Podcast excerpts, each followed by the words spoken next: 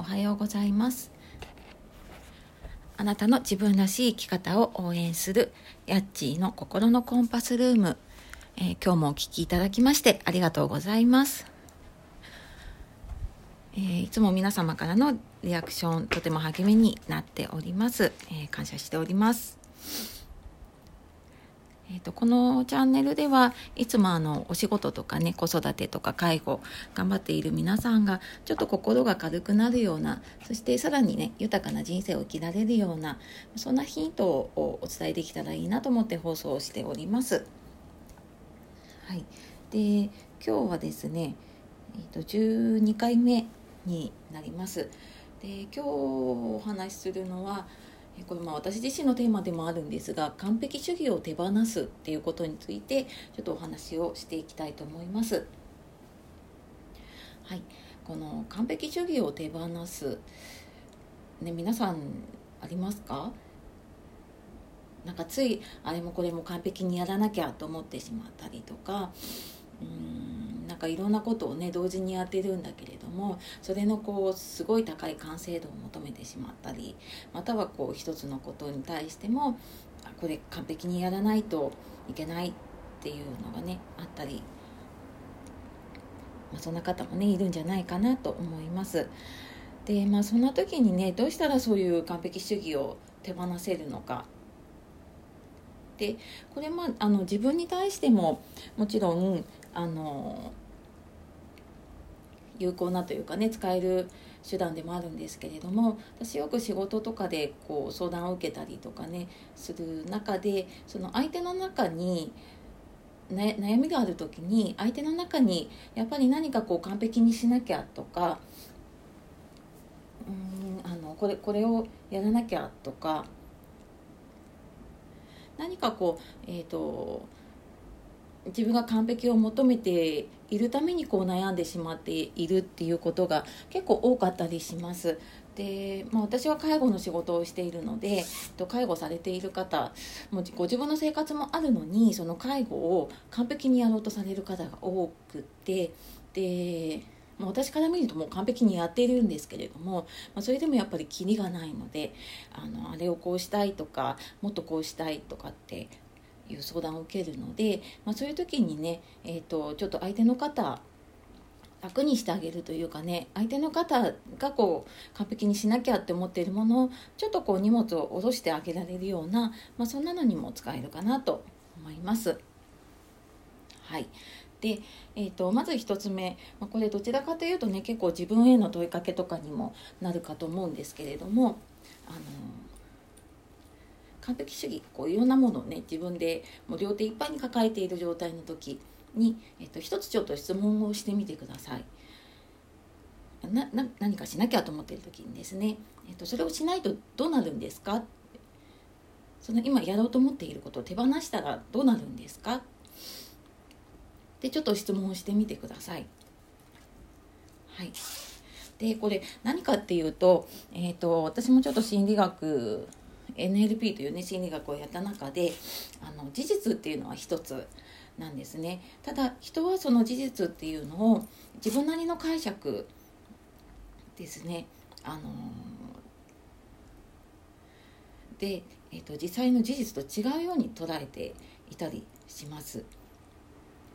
でですがあのその思い込みに気づかないままに気づいて、えーと過ごしている方が多いのであのちょっとこう質問してあげることで気づくっていうことがとても多いんですね。なのであのそういう質問をしてみると自分の中でどんな思い込みがあるのかなっていうのに結構気づけたりするかなと思います。でえっ、ー、と私は働きながらね仕事をしていてでまあ、でもやっぱり家のこともちゃんとやりたいと思って、まあ、ご飯はこう手作りしたいっていうのをね思っていたとします例えばですね。で、まあ、それは多分こう母親がね手作りのものを食べさせてくれてたからあのやっぱり母として子供には手作りの料理を食べさせてあげるのがいいっていう私の中のある思い込みなんですけれどもただまあ自分ではやっぱりうん子供はこういうのを食べた方がいいっていうふうに思い込んでしまっていたんですね。でそんな時にあのじゃあ手作りじゃないもの食べさせたらどうなるのって、まあ、問いかけてみたというかじゃあ実際ちょっとやってみようと思ってで、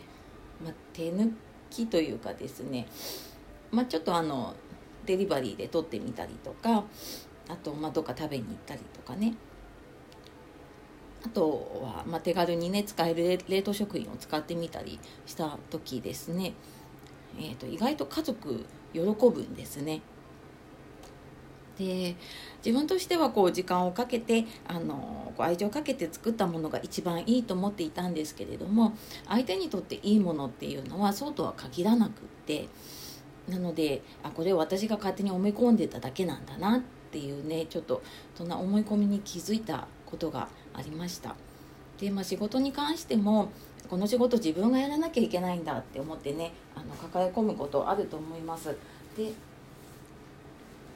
じゃあその仕事手放したらどうなるのかっていうのを考えた時に、まあ、全く全部手放すのかもしくはちょっとちょっとずつ手放していくのかっていうのもあるかとは思うんですけれども、えっと、その自分じゃなきゃできないって何で思ってるのかっていうねそこの思い込みですね。まあ、例えば自分がこのやり方が一番いいと思っていてやっているけれども、まあ、もしかしたら他の人のやり方でもできるし、まあ、出来上がり結果はそんなに変わらないかもしれないただ、えーと、自分はこのやり方が良かったっていう思い込みがあったために自分じゃないとできないって思ってる場合もありますね。ので、まあ、ちょっとその自分が思っていること、まあ、そうしないとどうなるのかなとか手放したらどうなるのかなっていうちょっと質問をしてみるっていうのが一つですね。でもう一つはその相手の中でえっ、ー、となんかああれしたいんだけどできないとか私こうしなきゃいけないんだとかそういうのが見えた時ですね、まあ、さっきみたいに1番目の時みたいに、えっと、それ手放したらどうなるのかとかそうしないとどうなるのかってね、まあ、もちろんそういう質問も有効ですし、まあ、その前にその相手の中で何が起こってるのかなっていうのを考えてあげる。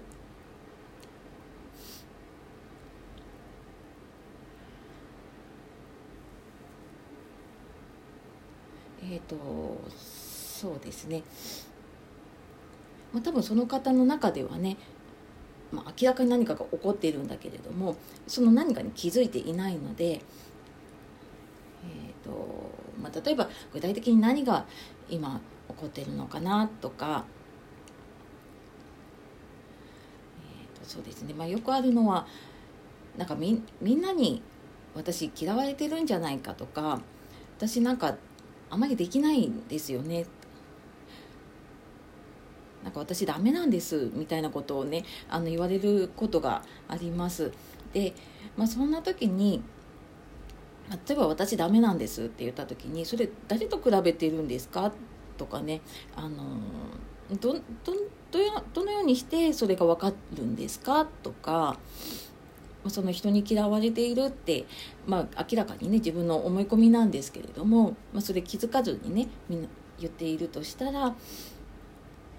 うんじゃあその人に嫌われているってじゃあ誰がそう思ってるんですか？とか、まあ、それストレートに言ってしまうとね嫌味になってしまうかもしれないんですけれどもなんか誰かにそうやって言われたの？とかなんか誰と比べてそうなの？とか、まあ、そんなちょっとこうその人の中で何が起こっているのかなっ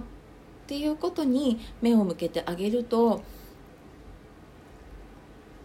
たただこうあじゃあどうしたらいいかなっていうのを考えていくよりは、えーと、本質の部分でのね問題っていうのが見えてくるんじゃないかなと思っています。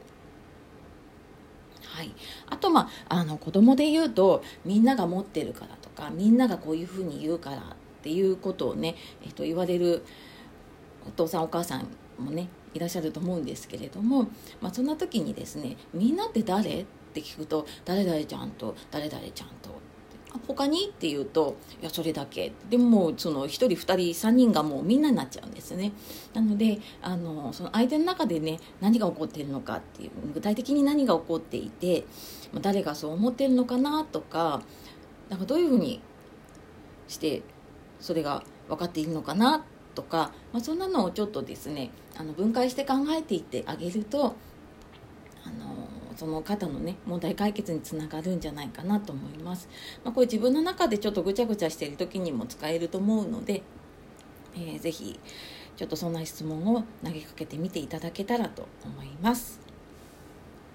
はい。そんなわけで、えーとまあ、完璧主義を手放すっていうテーマで、えーと、私自身もちょっとなかなか、えーと、いろんなものやらなきゃと思っていたりとかですねする時に、えーと、やっている質問だったりとか、えー、と考え方っていうのを、えー、ちょっと皆さんと共有できたらと思ってお話をさせていただきました。えー、またちょっとでもヒントになりそうなことえー、私がちょっと心理学を学んで自分なりにこうやってるよっていうことが、誰かのお役に立てたら嬉しく思います。一応毎日更新を目標に頑張っておりますので、え、また引き続きお聴きいただけたら嬉しいです。それでは今日も素敵な一日をお過ごしください。やっちーの心のコンパスルームでした。さようなら。